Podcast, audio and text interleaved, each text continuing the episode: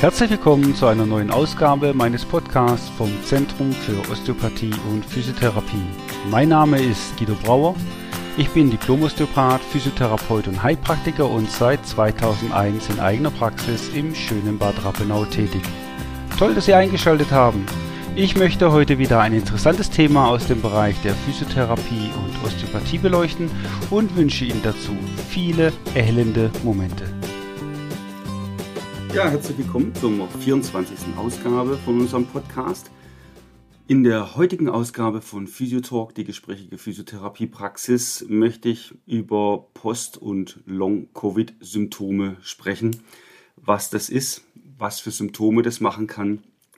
Mein Fokus liegt heute auf äh, der Atmung und Atemstörungen äh, bei diesem Symptom ich will zeigen, wie Physiotherapeuten in solch einer Situation einfach helfen können. Post- und Long-Covid tritt nach leichter bis schwerer Erkrankung auf, also nach leichten bis schweren Covid-19-Erkrankung auf und ist unabhängig von der sogenannten Komorbidität, also unabhängig von Begleiterkrankungen.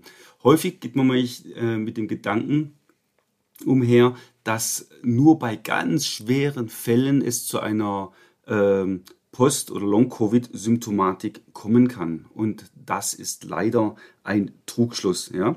Also auch ähm, ganz, ganz milde, leichte Symptome bei völlig gesunden, also mit völlig fehlender Komorbidität, keine Begleiterkrankungen, können ein Post- bzw. Long-Covid-Syndrom entwickeln. Die Zahlen zeigen, dass 5 bis 15 Prozent der Genesenen, der eigentlich Genesenen, ähm, betroffen sind ja, und unter diesen Symptomen leiden. Das heißt, es ist eigentlich schon eine erhebliche Zahl. Gott sei Dank relativ gering in der Gesamtmasse, aber es sind doch einige Tausende in Deutschland, die an diesem Symptom leiden. Zunächst möchte ich mal diese verwirrende Nomenklatur erklären. Man hört immer Covid-19, man hört Post-Covid, man hört Long-Covid. Ähm, was ist jetzt eigentlich der Unterschied zwischen Post-Covid und Long-Covid? Hier geht es eigentlich um Zeitangaben, das heißt, wie lange solch eine Erkrankung besteht. Und deswegen muss man sich das Ganze auf einem Zeitstrahl betrachten. Und zwar, wenn wir eine akute Covid-19-Erkrankung haben, dann haben wir Symptome, die auf diesen Zeitstrahl für circa vier Wochen bestehen. Ja, also Symptome bestehen vier Wochen. In diesen vier Wochen sprechen wir von einer akuten Covid-19-Erkrankung. Ab der fünften Woche bezeichnet man die gleiche Erkrankung als fortwährende symptomatische Covid-19-Erkrankung. Ja, also vier Wochen akut. Ab der fünften Woche ist es die fortwährende symptomatische Covid-19-Erkrankung. Und ab der zwölften Woche, ja, wir sind also noch weitere sieben Wochen krank, äh, wird das Ganze in Post-Covid-19 umbenannt. So, das heißt, wir haben also die akute Covid-19-Erkrankung für vier Wochen, ab der fünften Woche fortwährende symptomatische Covid-19-Erkrankung, ab der zwölften Woche bis, solange wie es dann eben dauert, das äh, Post-Covid-19-Syndrom. Die Symptome bleiben länger als zwölf Wochen bestehen. So, jetzt fehlt aber immer noch das äh, Long-Covid. Und zwar die fortwährende symptomatische Covid-19-Erkrankung, also ab der vierten Woche. Und das Post-Covid-19-Syndrom, das wird als Long-Covid zusammengefasst.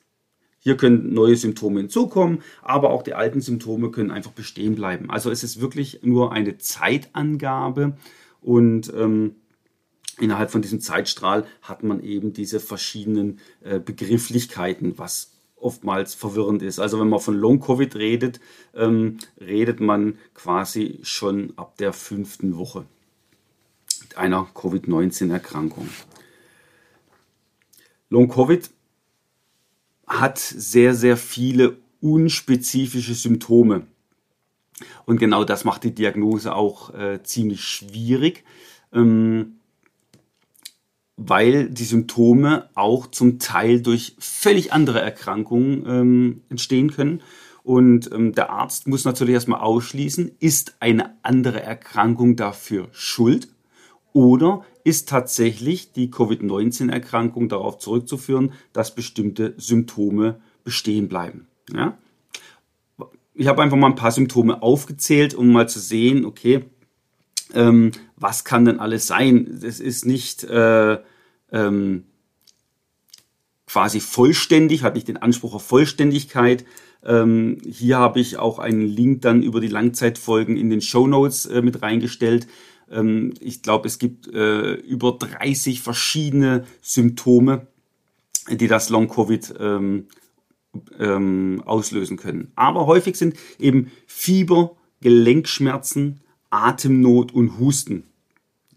Aber auch Depressionen, generalisierte Schmerzen, Haarausfall, damit rechnet man ja erstmal gar nicht, Gewichtsverlust und ein Müdigkeitssyndrom, ja, äh, steht im Vordergrund. Aber auch Hirnnebel, die Leute, ja, sie, sie, das kann man gar nicht richtig beschreiben, sie können es kaum in Worte fassen, ähm, können einfach nicht mehr klar konzentriert denken, ja so Konzentrationsstörungen auch treten auf. Und das sind alles so völlig unspezifische Symptome, die beim Post-Covid-Syndrom äh, auftreten können.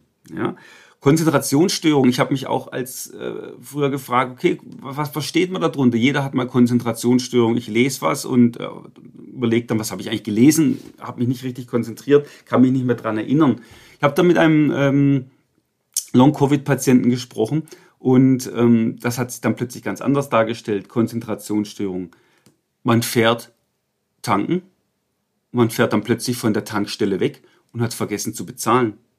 Plötzlich hat man Post und ähm, man wird angemahnt, ja, äh, hat eine Anzeige bekommen, weil man nicht äh, bezahlt hat. Das ist aber eigentlich liegt eigentlich in der Natur. Man hat sich einfach äh, nicht konzentrieren können und hat getankt und ist gefahren. Genauso hat mir ein äh, Post-Covid-Patient erzählt, äh, er war einkaufen und hat sein ganzes, ähm, seinen ganzen Einkauf in den Wagen gelassen, den Wagen in diese Wagenbox, in diese Einkaufsbox äh, gestellt, hat sein, seine Marke wieder gezogen, ist zu seinem Auto gelaufen, ist nach Hause gefahren. Zu Hause hat er festgestellt, oh, mein Einkauf fehlt im Auto. Ja? Und ähm, ist dann wieder zurückgefahren. Der ganze Einkauf war noch in diesem Einkaufswagen drin. Ja, das sind natürlich Konzentrationsstörungen, ähm, die geben eine ganz andere Dimension vor. Ja? Und ähm, da möchte man nicht unbedingt landen. Und, beziehungsweise wenn man da äh, das Pech hat, in so eine Symptomatik zu kommen, äh, möchte man das natürlich gern wieder loshaben. Ja, also das sind mal Beispiele, was tatsächlich äh, bei den Betroffenen äh, passieren kann. Ja? Aber auch so Sachen wie Gelenkschmerzen, generalisierte Schmerzsyndrome ist das Problem, dass die Betroffene einfache eine reduzierte Teilnahme am sozialen Leben haben. Ja? Die Lebensqualität geht völlig in den Keller. Ja? Wenn ständig irgendwas wehtut, ständig habe ich irgendwelche anderen Symptome, es kann ja auch mal Übelkeit mit dazukommen, dann kapsel ich mich immer mehr ab und ziehe mich aus meinem sozialen Umfeld zurück. Und hier besteht natürlich die dringende Notwendigkeit von einer Rehabilitation oder zumindest einer vielschichtigen Therapie durch verschiedene Berufsgruppen. Eine Studie äh, um Rainer Glöckel äh, hat aufgezeigt, dass nach einem dreiwöchigen rehabilitativen Training eine signifikante Verbesserung zum Beispiel der forcierten Vitalkapazität, also der Atmung, aber auch der Lebensqualität äh, entstanden ist. Die Endsättigung hat sich auf unter 85 Prozent verbessert. Da kommen wir gleich noch drauf. Was das dann zu bedeuten hat, wenn die, wenn die Sauerstoffsättigung äh, runtergeht, dass man dann einfach nicht mehr leistungsfähig ist. Ja, und die Endsättigung hat sich da auch verbessert. Und vor allem, es gab keine unerwünschten Nebeneffekte. Ja, was haben die Patienten in dieser Studie bekommen? Ähm, die haben ein Kraft- und Ausdauertraining bekommen, die haben Education bekommen, das heißt Erklärung über die Krankheit und dessen Besonderheiten, weil nur wenn ich was verstehe und begreife, kann ich damit äh, umgehen. Ja, also ist ganz wichtig, dass ich eine Ausbildung bekomme. Okay, was gehört jetzt zum Covid? Ähm, was muss ich beachten? Ja, sie haben individuelle Atemphysiotherapie bekommen, dann ähm, Aktivitäten des täglichen Lebens, man nennt es ADL-Training, ähm, einfach gezeigt, wie kann ich meine Aktivitäten im täglichen Leben so ändern, dass ich ähm, mit meiner Symptomatik besser zurechtkomme im Laufe des Tages. Es wurden Entspannungstherapien durchgeführt und Gehirnleistungstraining. Und nach drei Wochen hat sich eben eine signifikante Verbesserung gezeigt. Und ähm, deswegen ist es ganz wichtig, dass man sich in Therapie begibt und äh, in verschiedene Berufsgruppen, wie ich gerade vorhin gesagt habe. Ja, welche Berufsgruppen was machen, hängt natürlich von den jeweiligen Beschwerden ab. Mal zum Beispiel Ergotherapeuten können zum Beispiel bei Konzentrationsstörungen ein Hirnleistungstraining durchführen. Ähm, Physiotherapeuten kümmern sich um Atembeschwerden und Schmerzen, aber auch um das Kraft- und Ausdauertraining. Psychologen wiederum behandeln auftretende Angststörungen und Depressionen, was entstehen kann, aber machen auch oftmals das Entspannungstraining. Jetzt was ganz Wichtiges. Im Heilmittelbereich, auch gerade in der Physiotherapie, wurde ein Indikationsschlüssel geschaffen, mit dem die Ärzte Physiotherapie verordnen können, ohne dass es auf ihr Heilmittelbudget angerechnet wird. Das Problem ist auch, was wir hier in der Praxis sehen, es ist nicht sehr bekannt unter den Ärzten. Ja? Ähm, diese Erkrankung stellt einen, von den Krankenkassen aus gesehen, gibt es einen Katalog, stellt es einen besonderen Behandlungsbedarf dar und hat, Achtung, man sollte sich diesen Schlüssel merken, den Indikationsschlüssel U.09.9. Ja, also U09.9 und ähm, auf jedem Rezept muss der Arzt einen sogenannten Indikationsschlüssel einschreiben. Das heißt, das ist eine verschlüsselte Diagnose. Die Diagnose dazu ist natürlich äh, Post- oder Long-Covid-Syndrom. Und dann kann er Physiotherapie verordnen und ähm, es wird nicht auf seinem Budget angerechnet. Das heißt, die Krankenkasse äh, sagt auch ganz klar, mit diesem Indikationsschlüssel müssen Sie das nicht prüfen lassen. Wir bezahlen das so lang, wie das notwendig ist und der Arzt und hat keine Probleme, in Regress zu kommen. Ähm, die Physiotherapeuten können die Arbeit durchführen oder die anderen Heilmittelerbringer und der Patient hat einen Benefit, dass er eben gut behandelt wird. Also bitte diesen Indikationsschlüssel merken und dem Arzt sagen, dass hier die Möglichkeit besteht einer sogenannten extrabudgetären Verordnung. Heißt also, ähm, dass es nicht auf sein Budget geht. Heute haben wir gesagt, wollen wir das Augenmerk mal mehr auf die Lungenerkrankung bei Covid-19 äh, legen. Es ist ja immer noch eine äh, SARS-Erkrankung, also eine, eine Lungenerkrankung im eigentlichen Sinne, auch wenn es natürlich ganz viele andere Symptome gibt. Ja. Es gibt bei der Lunge einige funktionelle Probleme bei dieser Covid-19-Erkrankung. Ähm, ich habe mal die acht häufigsten mit aufgeführt. Das ist einmal der Reizhusten, was ein Problem darstellt. Ähm, man muss sich vorstellen, jedes Mal, wenn der Betroffene äh, versucht, etwas tiefer einzuatmen, äh, löst es einen Hustenreiz aus. Jeder, der mal einen starken Husten gehabt hat, der weiß, wie anstrengend es ist, dass man auch Muskelkater kriegt, dass einem dann nachher alles wehtut vor lauter Husten, weil äh, die Atemmuskulatur wird angespannt, der ganze Brustkorb wird belastet. Ja? Und wenn Sie jetzt ständig so einen Reizhusten haben, ist das sehr, sehr unangenehm und äh, nicht gesundheitsförderlich logischerweise. Es gibt als zweites eine verminderte Pleura-Gleitfähigkeit. Was ist das jetzt schon wieder?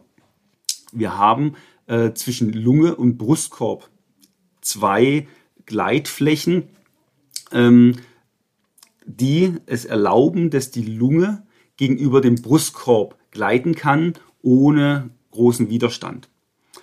Wie kann man sich das vorstellen? Stellen Sie sich einfach zwei große Glasscheiben vor.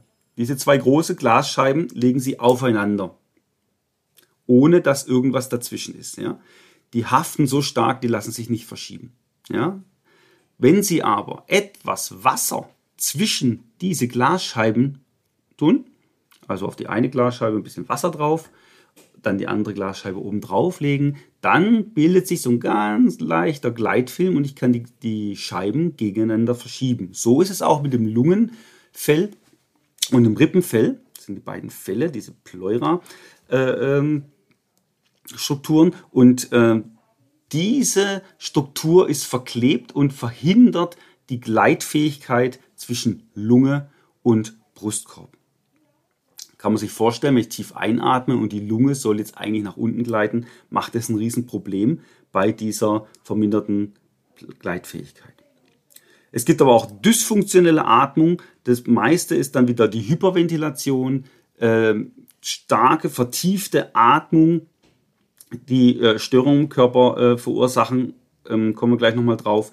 Oder auch die Mundatmung, dass die Nasenatmung fehlt, dass die Patienten nur durch den Mund atmen, die Luft wird nicht erwärmt, wird nicht gereinigt, wird nicht angefeuchtet, ähm, der ganze Hals trocknet aus, es kann äh, äh Infekte geben, ja, ähm, auch sehr unangenehm. Kennt jeder, der Langzeit mal einen Schnupfen hatte und nur durch den Mund atmen musste. Äh, da tun dann die Mandeln weh, weil es alles austrocknet und auch sehr unangenehm. Als viertes eine Minderbelüftung der Lunge.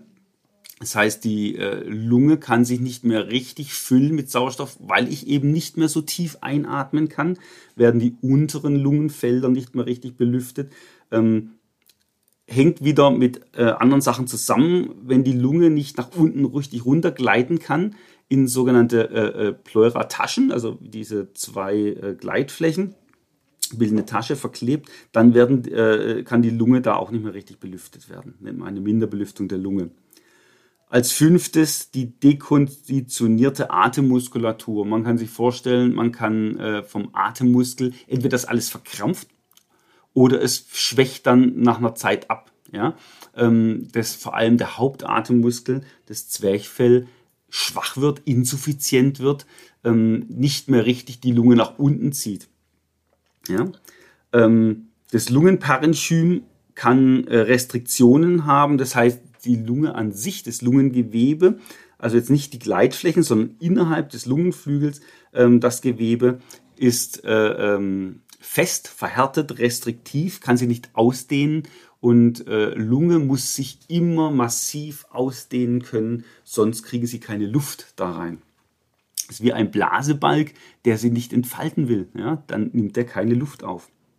Die Patienten haben häufig überwiegend äh, Brustkorbatmung, eben bedingt durch diese äh, Schwäche vom Zwerchfell, dass dann nur die Atemhilfsmuskulatur und nicht mehr der Hauptatemmuskel, sprich das Zwerchfell, atmet, ähm, kommt es zur thorakalen Atmung und es kommt auch zu Sekretstauung, dass sich Schleim bildet, äh, staut, wo man dann ähm, quasi nicht mehr richtig losbekommt. Ja? Kommen wir mal auf verschiedene Aspekte darauf, gehen wir mal darauf ein. Gerade das Lungenparenchym bedingte Restriktion, das heißt, dass das Lungengewebe sich bei der Einatmung nicht ausdehnen kann, führt häufig zum starken Husten bei der Einatmung. Ja? Ähm, es gibt einfach einen Hustenreiz dann, wenn die Lunge sich nicht entfalten kann. Und gerade hier kann die Physiotherapie helfen. Der Patient bekommt einfach verschiedene Atemtechniken gezeigt, die ihm helfen, ohne Husten einzuatmen. Ich habe ein kleines Beispiel mitgebracht. Es gibt verschiedene Atemtechniken wie die Stufenatmung, äh, das aktive Airstacking oder die Intervallatmung. Kommen wir mal zur Stufenatmung. Wenn man jetzt mal guckt, wenn man einmal tief einatmet, hat man ein bestimmtes Volumen. Bei der Stufenatmung atmet man jetzt aber nicht einmal tief ein, weil genau da das Problem liegt, ähm, dass dann der Husten entsteht, sondern ich teile mein Atemvolumen in vier Viertel ein. Ja? Dann lerne ich dem Patienten erstmal nur ein Viertel einzuatmen. Ja? Dann soll er wieder ausatmen. Dann soll er zwei Viertel einatmen. Also ein Viertel und nochmal ein Viertel einatmen und wieder ausatmen.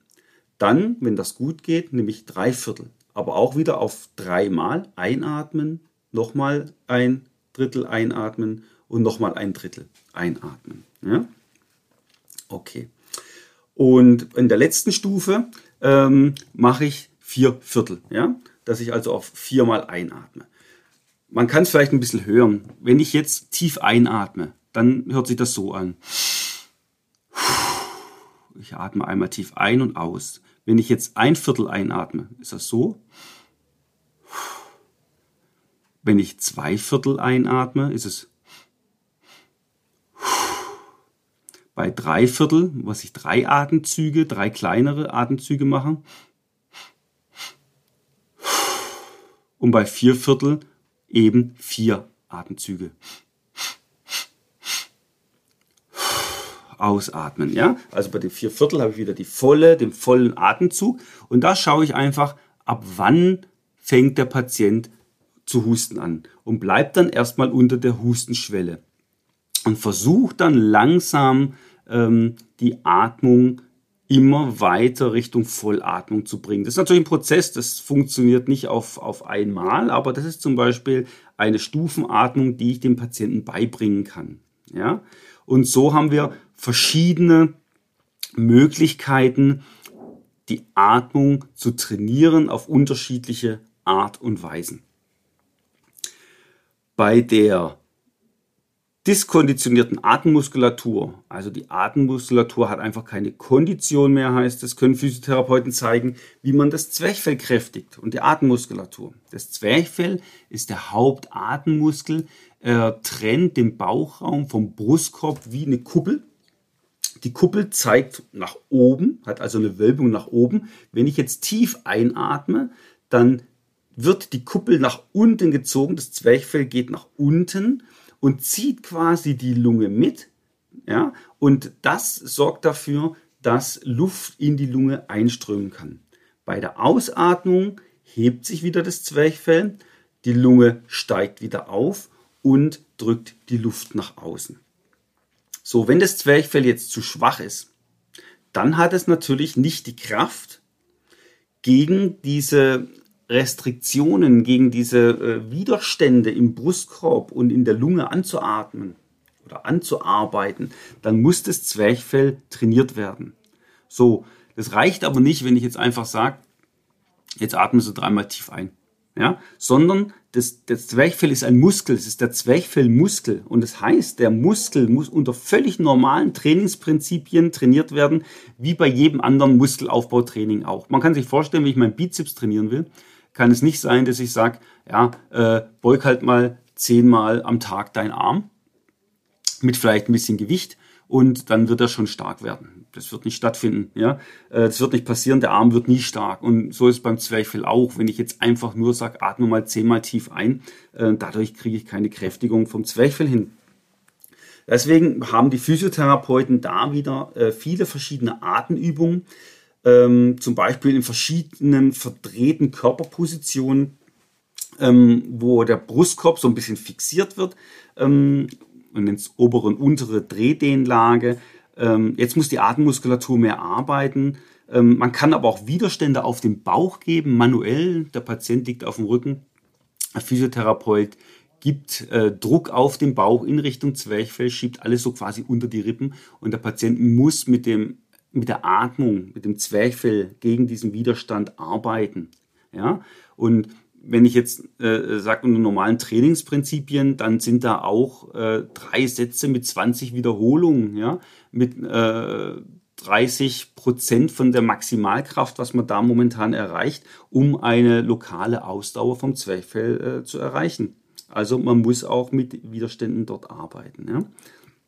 Das kann hingehen bis zu Handelscheiben auf dem Bauch, ja, die einfach weggeatmet werden müssen. Auch hier natürlich wieder ähm, gewichtsangepasst. Ähm, der Physiotherapeut guckt, wie viel Kraft bringt man auf, ähm, wie viel Kilo Handelscheiben brauche ich jetzt auf dem Bauch. Man kriegt Hausaufgaben, Eigenübung gezeigt, um das Zwerchfell zu kräftigen. Jetzt habe ich auch gesagt, manche Patienten zeigen eine Hyperventilation. Das heißt, wenn der Patient ohne Atempausen atmet, ähm, kann der partielle CO2, also der Kohlendioxidwert, sinken. Ja, die Atemzüge werden immer schneller und tiefer. Der Körper bekommt aber keinen zusätzlichen Sauerstoff. Ja.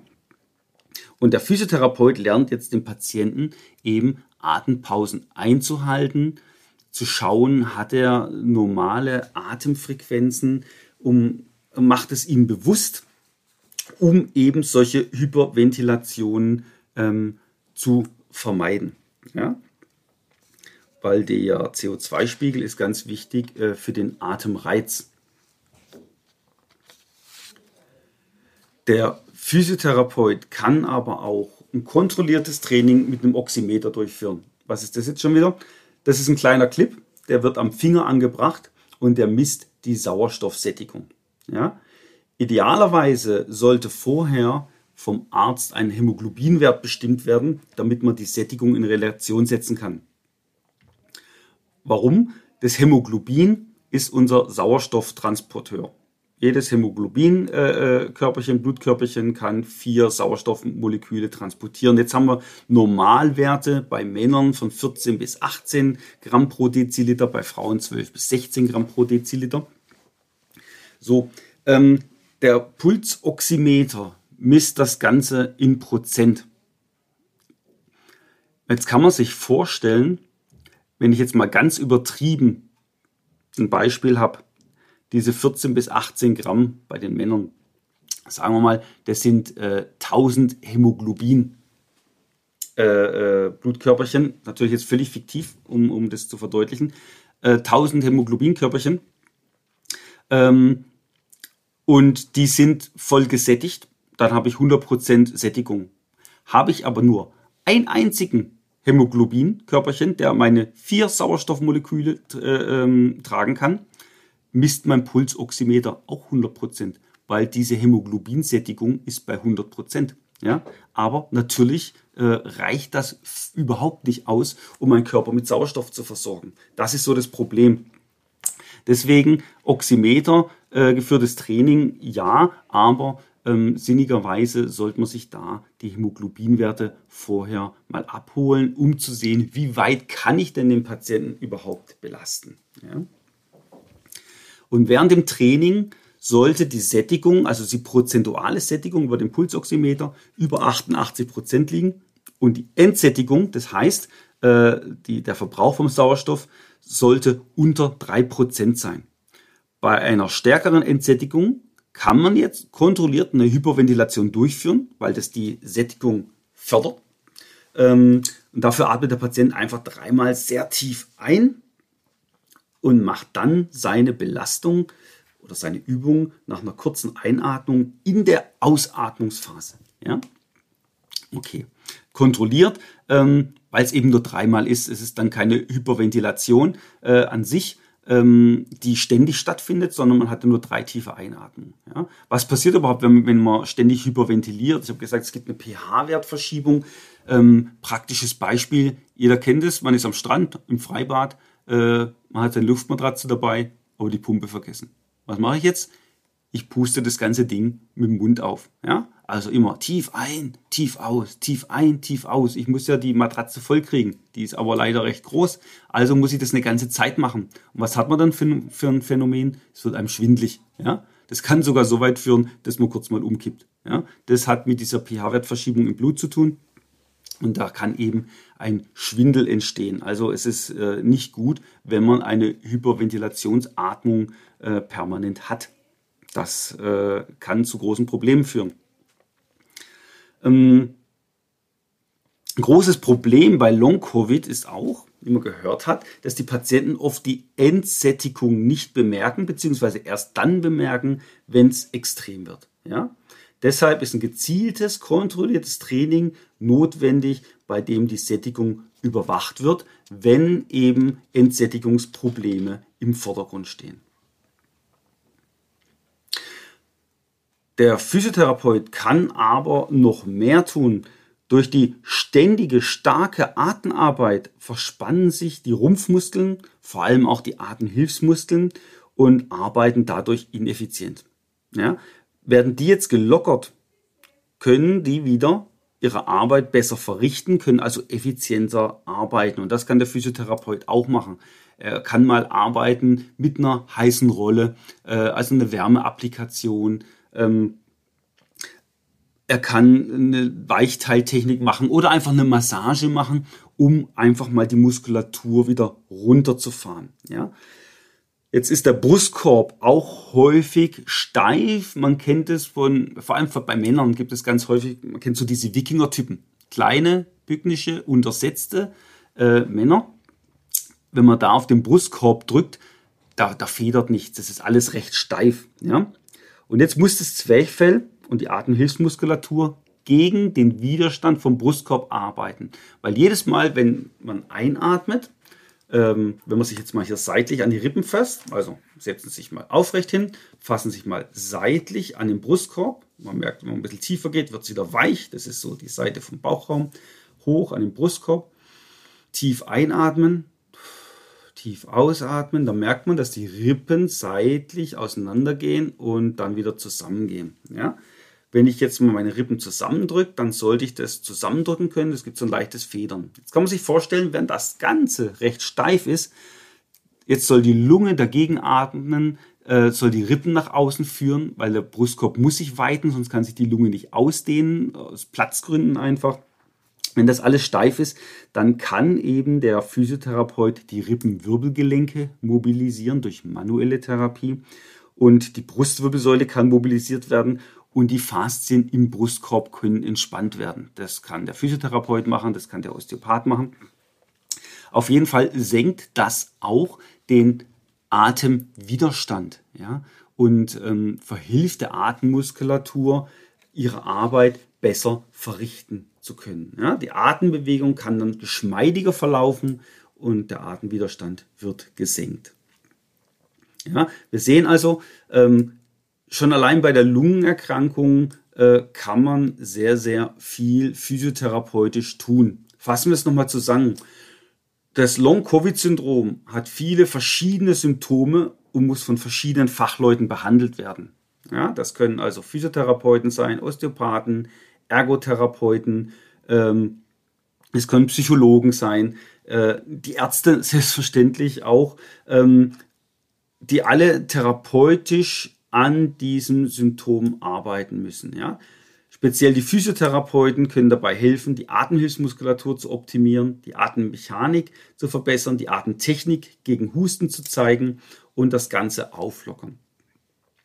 Sie können zeigen, wie Sie auf Ihre Atmung achten, damit die Sättigung nicht fällt. Ja? Und die möchte ich auch erwähnen, die Arbeitsgemeinschaft Atemphysiotherapie bildet hierfür speziell Physiotherapeuten aus, weil es gibt jetzt schon einige Studien, die sich mit dem Thema Post- und Long-Covid beschäftigt haben und ähm, natürlich jetzt speziell äh, auf die Problematik äh, eingehen. Die AG äh, Arbeitsgemeinschaft Atemphysiotherapie gibt es natürlich schon lange und äh, die bildet schon lang äh, ähm, Physiotherapeuten aus aber eben für andere Lungenerkrankungen, ja, für Mukoviszidose, chronisch obstruktive Lungenerkrankungen, da gibt es eine ganze Menge, wo Physiotherapeuten schon seit eh und je arbeiten.